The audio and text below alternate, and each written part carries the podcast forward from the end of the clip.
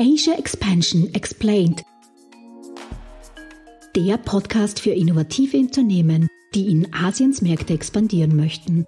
Country Insights, Expertinnen-Know-how, Best Practice Cases und spannende Karriere-Talks für einen erfolgreichen Markteintritt.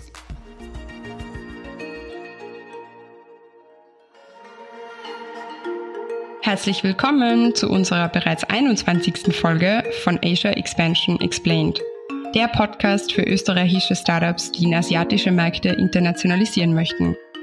Mein Name ist Karina Margreiter und ich bin Programmmanagerin des Global Incubator Network Austria. Und gemeinsam mit Fabian Gems, Geschäftsführer von Gem Solutions, tauchen wir ein in die Chintrill-Regionen und geben euch wie immer wichtige Tipps und spannende Insights für eure Internationalisierungsstrategie. Hallo, grüß euch. Wir freuen uns, dass ihr bei unserer Podcast-Serie zu Japan dabei seid. Heute geben wir euch Einblicke in das japanische Startup-Ökosystem und haben eine Kollegin von der Außenwirtschaft Austria bei uns zu Gast, Romi Onodera. Sie ist die Technologiebeauftragte im Außenwirtschaftscenter Tokio. Sie ist letztes Jahr im Sommer mit ihrer ganzen Familie von Wien nach Tokio gezogen um dort ihre Erfahrungen im Tokio-Büro einzubringen. Bis dahin hat sie über 25 Jahre in Wien gelebt und fühlt sich auch als Wienerin. Ihre Mutter ist Deutsche und ihr Vater ist Japaner.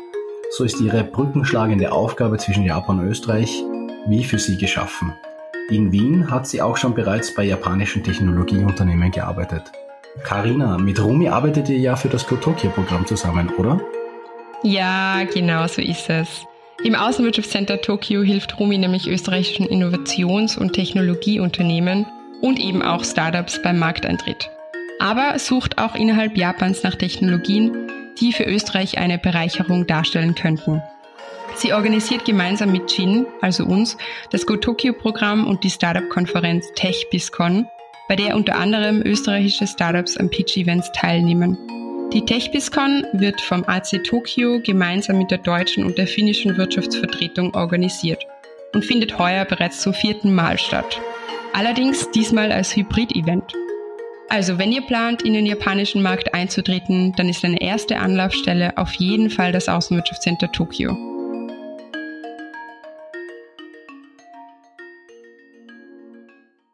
Hallo Rumi, willkommen bei uns im Podcast. Ja, hallo Karina und hallo Fabian. Freut uns, dass du heute dabei sein kannst und mit uns über das japanische Startup-Ecosystem sprichst. Vielleicht aber ganz zu Beginn stellst du dich unseren Zuhörerinnen und Zuhörern kurz vor. Ja, sehr gerne.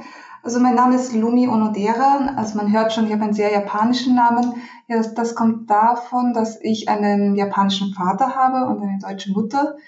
Ich bin seit letztem Jahr in Tokio, also ich bin mit der ganzen Familie aus Wien nach Tokio gezogen.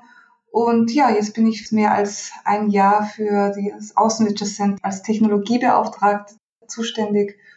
Und ja, ich freue mich auf das Gespräch heute. Ja, super. Das klingt sehr spannend, äh, mit der ganzen Familie auszuwandern. Wie hast du das empfunden?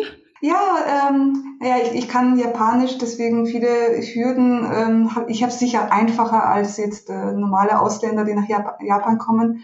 Ähm, aber trotzdem, es war eine Herausforderung, sehr viel ähm, Unterschiede zu Österreich, äh, vor allem äh, was Formalitäten betrifft. Also man muss sehr viel ähm, Formulare ausfüllen, wenn man sich anmeldet und alles äh, zigmal äh, ausfüllen. Und das kenne ich aus Wien nicht. die japanische Bürokratie, oder Fabian? Haben wir schon gehört. Ist schön, dass die österreichische Bürokratie einmal gelobt wird. Ich glaube. Äh das ist nichts dagegen. Also da, da kann Japan sicher Weltmeister. genau. Aber ähm, ja, um, um das, äh, auf das ursprüngliche Thema zurückzukommen, wir sprechen heute über das ähm, Startup-Ökosystem in Japan. Mhm. Ähm, man hört eigentlich in Europa nicht so viel davon. Also man kennt natürlich Japan für seine großen ähm, Corporates. Aber vielleicht kannst du uns mal äh, ein paar Einblicke geben. Ähm, wie groß ist die Startup-Szene? Ist die am Boomen? Genauso wie in anderen asiatischen Ländern. Ähm, was kannst du uns dazu erzählen? Ja, also ähm, ich bin letztes Jahr nach Japan gekommen und vor Corona hatte ich äh, noch die Gelegenheit, sehr viele Events zu besuchen, sehr viele Pitch-Events. Und ähm, ich hatte das Gefühl, ähm, ja, es passiert sehr viel in Tokio. Also ich muss jetzt immer wieder Tokio erwähnen, weil in den anderen Städten ähm, ist es sicher anders. Aber in Tokio passieren sehr viele Events und ich war ja auch dabei.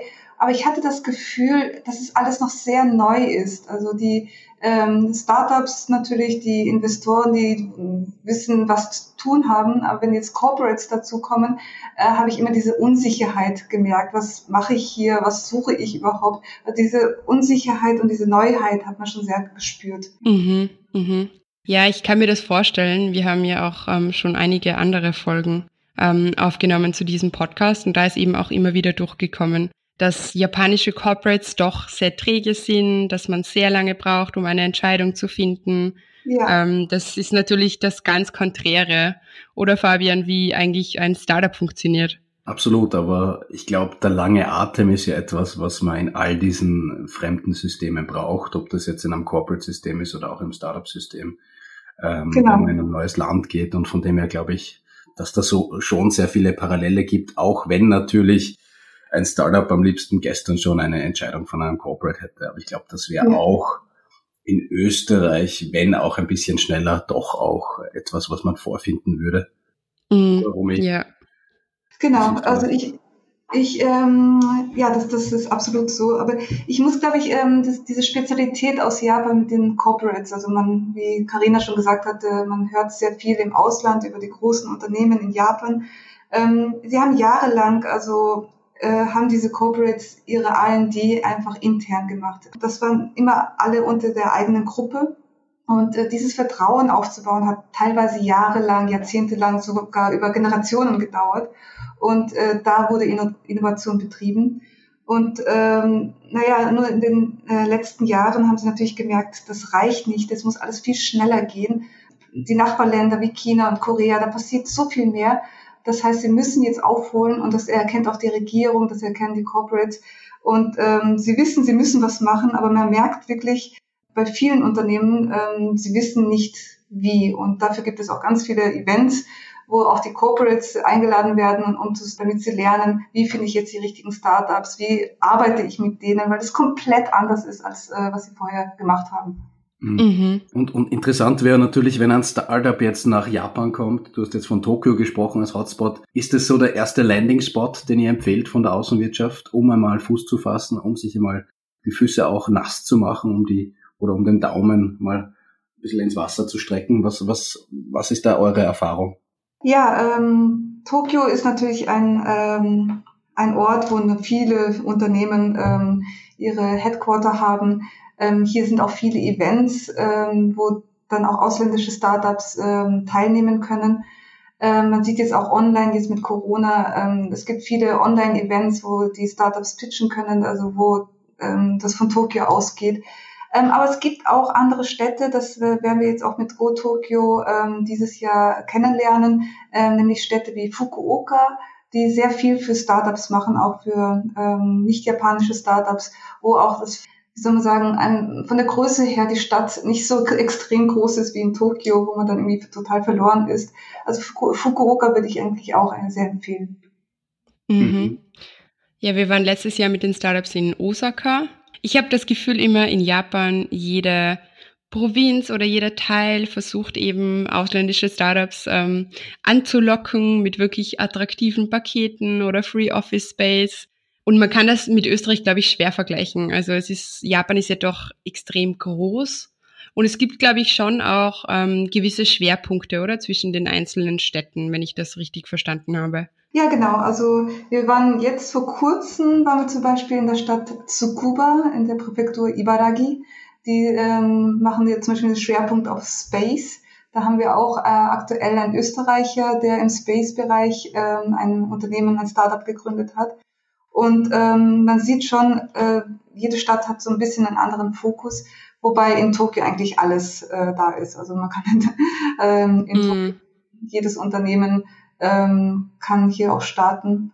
Und ja, das yeah. ist mal sehr, sehr unübersichtlich. Und äh, wie, wie gesagt, die bürokratischen Hürden sind extrem und ähm, da braucht ein ausländisches Startup sicher Hilfe, auch ähm, mit der Sprache, mit den, mit den Hürden halt, dass er unterstützt wird.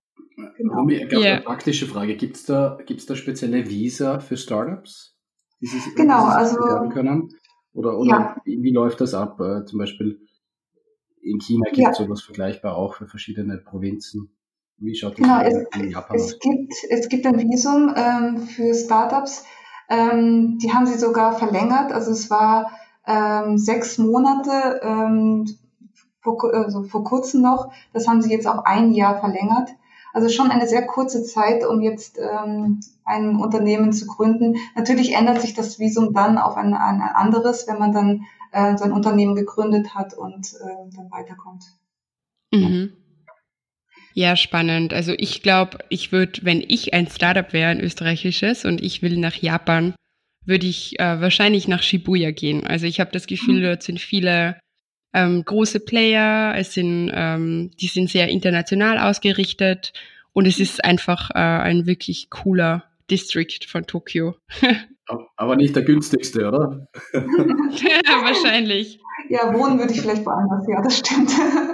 Ja, aber eben die Coworking Spaces oder ähm, wie gesagt auch, äh, wie Karina schon gesagt hat, äh, viele Spaces werden auch schon ähm, gratis am Anfang angeboten. Und äh, die äh, Shibuya in Tokio, also wie, wie gesagt, nicht nur die einzelnen Städte, sondern auch die einzelnen ähm, Bezirke haben ihre eigenen Unterstützungen. Also das macht es auch diese Unüber Unübersichtlichkeit, ähm, dass eben auch Tokio nochmal wieder andere Programme hat in den einzelnen Stadtteilen, wo auch Shibuya dazugehört. Und ähm, da muss man sich eben auch einen Überblick erstmal finden, äh, was passt zu einem, wo passe ich hin, welche Unterstützung gibt es in diesen einzelnen Regionen dann auch. Mhm.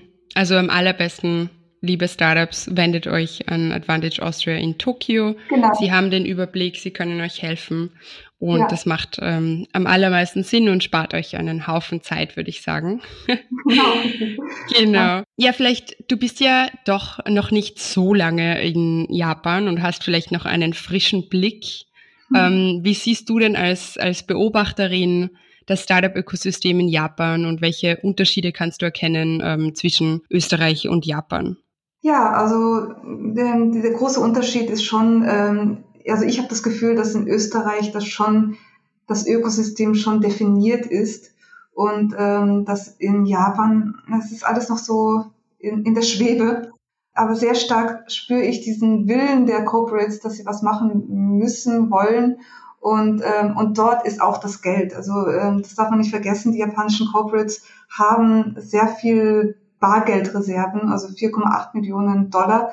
Und wenn es zum Investment kommen sollte, dann äh, sollte man sich äh, dort umschauen. Und ähm, das heißt, man sollte sich äh, in diesen Events, die stattfinden, in diesen verschiedenen Events, Pitch-Events, äh, auch teilnehmen, äh, aktiv teilnehmen und dort einfach präsent sein und damit die Corporates auf einen aufmerksam werden. Mhm. Und das ist einer der wichtigsten Punkte. Und deswegen werde ich, äh, hab, ja, äh, informiere ich unsere Startups äh, so gut und auch mit eurer Hilfe, dass hier vor allem jetzt mit Corona Online-Events stattfinden, damit man einfach bekannt wird.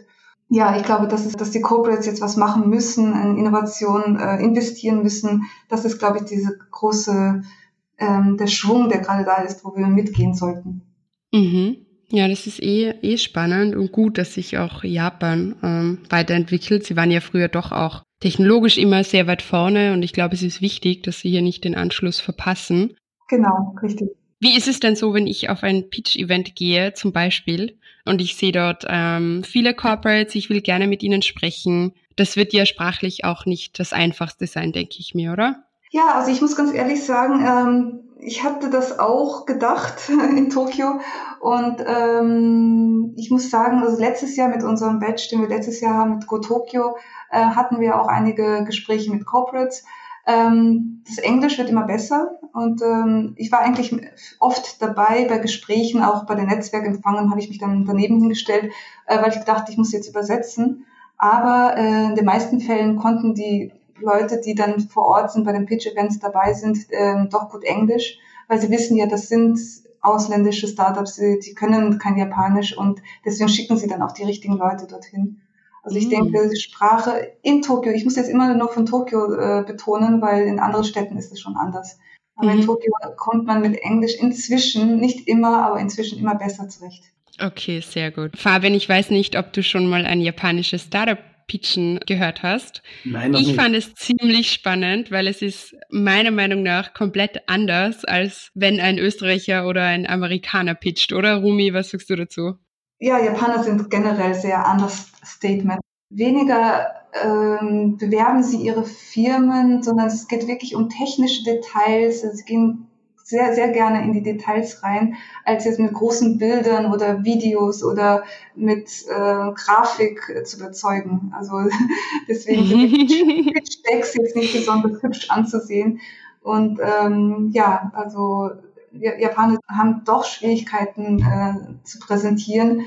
Und wenn wir da so ein gemischtes Pitch-Event haben, wie unser Tech-BISCON zum Beispiel, das wir jetzt im Dezember stattfinden lassen, äh, sieht man äh, große Unterschiede in der Präsentation. Also Japaner haben dann immer mehr Probleme als jetzt äh, ausländische Startups. Ja. Aber Romy, das würde mich dann interessieren für Corporates. Also wenn man den Spieß jetzt umdrehen und sagen, okay, wir, wir möchten eigentlich für den japanischen Markt pitchen. Ja.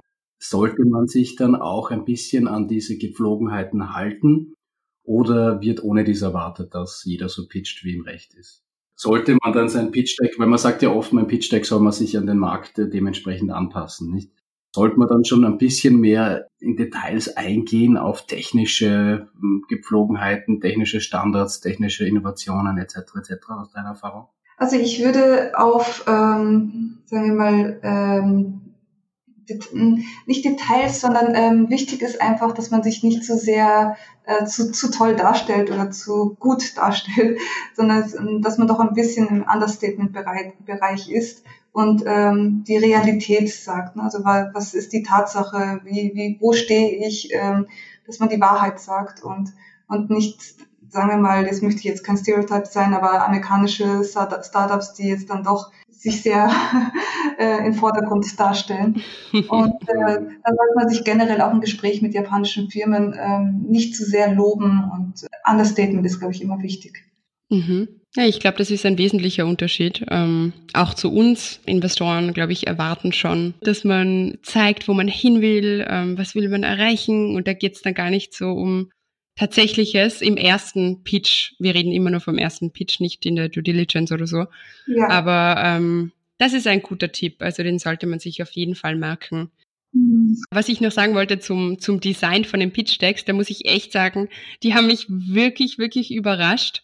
Denn ich dachte, chinesische Startups haben einen wirklich ähm, schrägen Geschmack, was das Design eines Pitch-Decks anbelangt. Aber nein, japanische mhm. Startups haben das auch. Und ich dachte mir immer, Tokio oder halt Japan ist ja auch bekannt für Fashion und so weiter, gutes Design. Aber nein, also bitte keine Sorge, wenn ihr ähm, einfach Areal verwendet oder Times New Roman auf einer Slide ist auch okay. Ja, ich würde mich jetzt nicht an das japanische Niveau anpassen bei dem Pitch Deck. das muss nicht sein.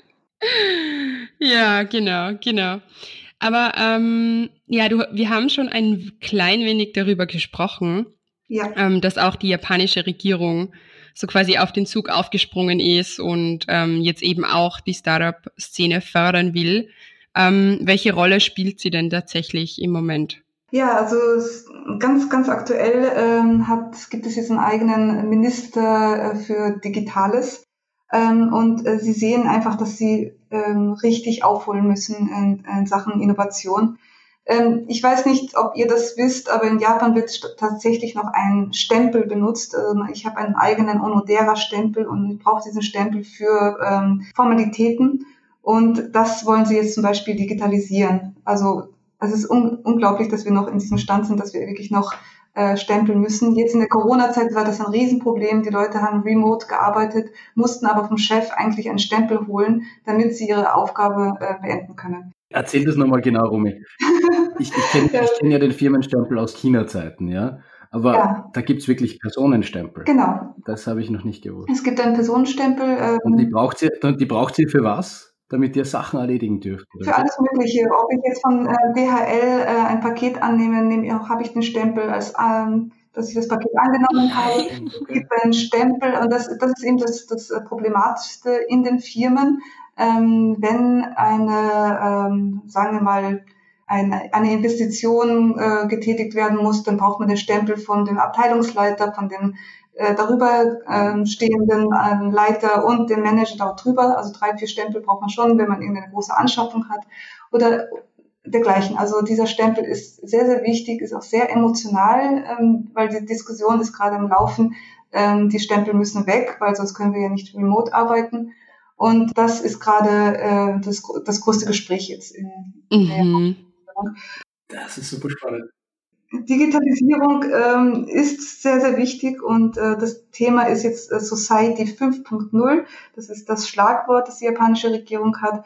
Und ähm, was bedeutet das? Ähm, ja, äh, vierte industrielle Revolution. Sie wollen, ähm, sagen wir, den Cyberspace mit der realen Welt möglichst ähm, fließend ähm, zusammenbekommen.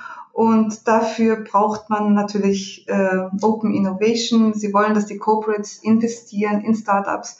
Und eine, ein Schritt, den sie eingegangen sind, ist eine äh, Steuerbegünstigung für die Corporates, wenn sie in, ähm, in Startups investieren. Und äh, das ist 25 Prozent der Investition. Und ähm, ja, das ist zum Beispiel ein Schritt, den die japanische Regierung mhm. äh, eingehen möchte, weil einfach, wie, wie ich eben schon gesagt habe, bei den Corporates ist das Geld und sie wollen, dass die Corporates in Startups investieren. Also es ist weniger das eigene VCs da sind, sondern es geht wirklich um die, die Corporates, dass die in Open Innovation investieren. Mhm.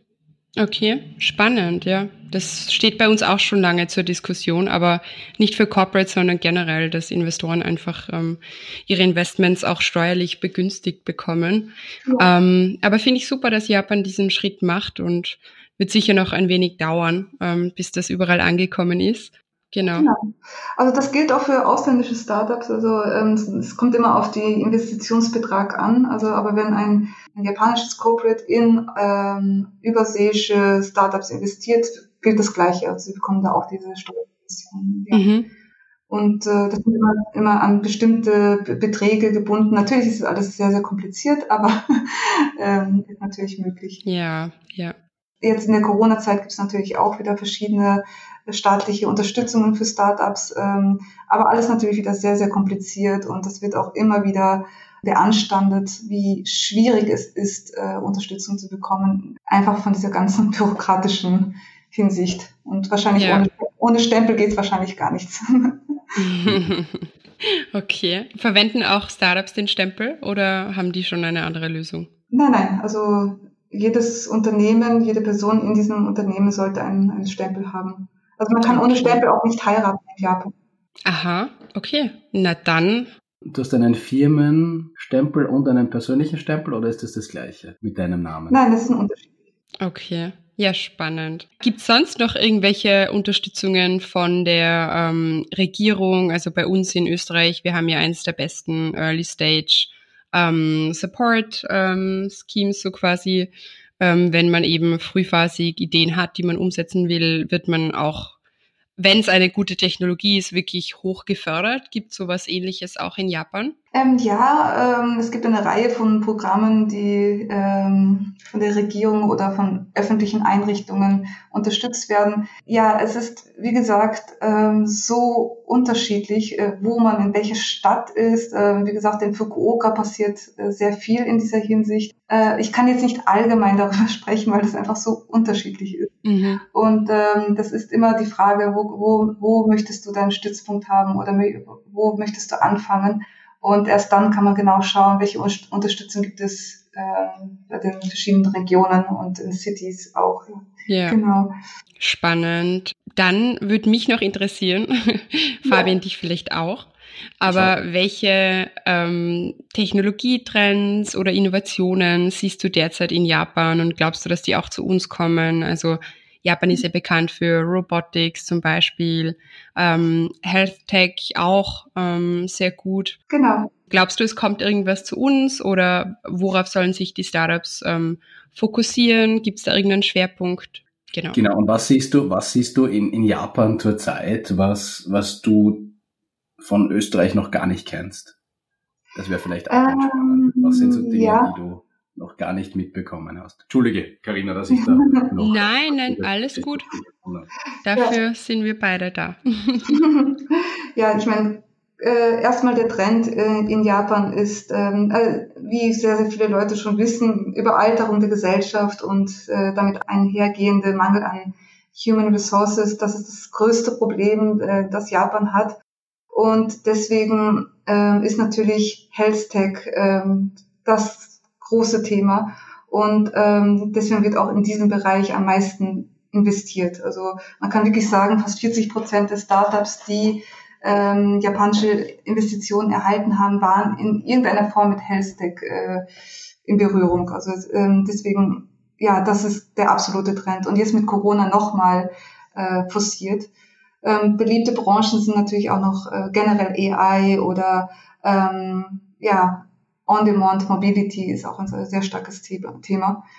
Äh, was aber in Japan, wenn man jetzt bei On-Demand Mobility bleibt, ähm, denke ich jetzt andersrum, dass in Österreich oder in Europa das äh, viel weiter vorne ist als in Japan. Ähm, hier ist immer, immer wieder auch dieses Problem, ähm, dass bestehende Industrien geschützt werden wollen, wie die Taxiindustrie, und das ist extrem streng.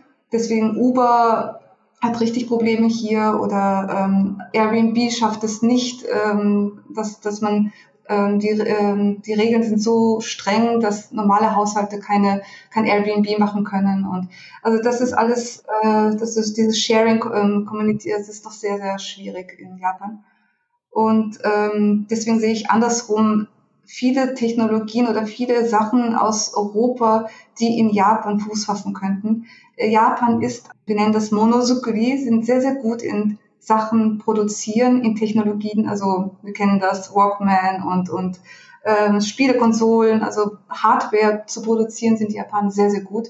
Ähm, was ihnen fehlt, ist Deep Tech oder einfach diese Softwarelösungen. Und da denke ich andersrum, dass aus Europa äh, sehr viel nach Japan kommen kann. Mhm. Spannend. Definitiv. Ich glaube, Japan ist vielleicht noch einen Schritt mehr, so quasi die, die Industrien zu schützen, die gefährdeten ähm, als bei uns. Also zumindest hat's Uber geschafft, äh, wenn auch mit unglaublich vielen Problemen. Und es ist immer noch nicht final, ob sie eben auch bei uns bleiben dürfen. Aber spannend, dass sie in Japan eben. Das gleiche mit Airbnb, die, die, es gibt immer jedes Mal, ähm, sagt es nein, Airbnb stirbt äh, in Österreich, aber es ist ja immer noch da. so. Ja, genau, genau. Mal schauen. ja, und gibt's was, wo du sagst, ähm, das gibt's nur in Japan und äh, wäre für Österreich auch spannend?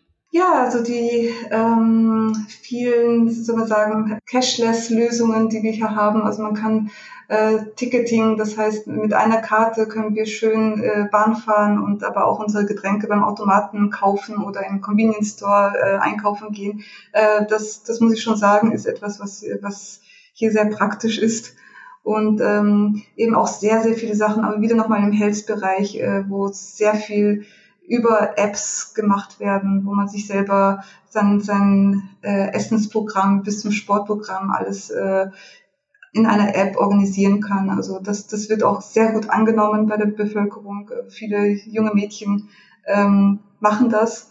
Und das denke ich, das ist schon ein Trend, der aus Asien oder aus Japan kommen kann. Also dieses mhm. äh, Körper, äh, Körperbewusst, also gesund leben, gesund essen, gesund Sport machen und das alles in einer App zusammengeführt. Okay. Ja, spannend. Ähm, ich kann mich erinnern, in Japan die Suica Card, glaube ich, heißt sie. Ja, Man kann genau. dort wirklich überall zahlen, von Taxi über äh, 7-Eleven oder wo auch, wo auch immer. Es ist trotzdem noch eine Karte, aber ich habe gesehen, alle äh, Japanerinnen und Japaner haben das auch auf dem Handy. Genau. Nur wenn ihr auf Besuch kommt, geht das nicht. Aber ähm, ja, ich freue mich schon darauf. Ich hoffe, dass das bei uns auch bald kommt und dass wir auch sehr in der Digitalisierung aufholen. Ich glaube, das müssen wir in Österreich. Und die Startups sind uns da ein sehr gutes Beispiel, ähm, was sich alles verändern kann. Und ja, Fabian, wir sind, glaube ich, schon wieder fast am Ende angekommen. Es ist unglaublich, ja. wie schnell immer die Zeit vergeht. Magst du, Rumi, noch unsere, wie immer, liebe Zuhörerinnen und Zuhörer, unsere Abschlussfrage stellen? Natürlich.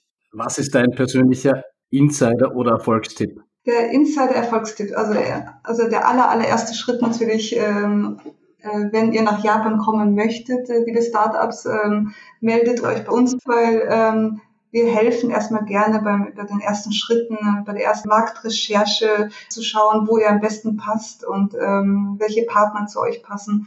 Und deswegen äh, mein großer Tipp ist wirklich, ähm, meldet euch bei uns und äh, wir helfen gerne weiter. Sehr gut. Super. Sehr gut. Ja, Fabian, wir sollten eigentlich mal so ein Best-of machen, weil Liebe Rumi, wir fragen das nämlich äh, jeden Gast und es wäre mal lustig zu hören, alle Best-ofs hintereinander abgespielt. Ich glaube, da kommt sehr oft der gleiche Tipp. Das heißt, der ist wichtig. Ähm, ja, genau. Also dann bleibt mir eigentlich nur noch zu sagen, vielen Dank, dass du dabei warst. Das hat sehr viel Spaß gemacht. Und es waren einige wichtige Dinge dabei, die man beachten kann, wenn man nach Japan internationalisieren will. Und ähm, ja, auf bald in Tokio hoffentlich. Ja, ich freue mich auch. Dankeschön für, für das Gespräch. Danke dir. Liebe Zuhörerinnen und Zuhörer, wir sind schon wieder am Ende unserer heutigen Folge angelangt. Wir freuen uns, wenn ihr auch nächste Woche wieder mit dabei seid bei Asia Expansion Explained. Das war Asia Expansion Explained, Ihr Podcast für eure Internationalisierung nach Asien. Ihr habt Fragen, Anregungen, Wünsche? Dann schreibt uns unter podcast.gin-austria.com. Weitere Infos zu den Startup Services von Global Incubator Network Austria findet ihr auf gin-austria.com. Ready for the next steps? Go big, go global, go Asia. Dieser Podcast ist eine Kooperation zwischen Jam Solutions und dem Global Incubator Network Austria ein Förderungsprogramm des Austria Wirtschaftsservice und der österreichischen Forschungsförderungsgesellschaft.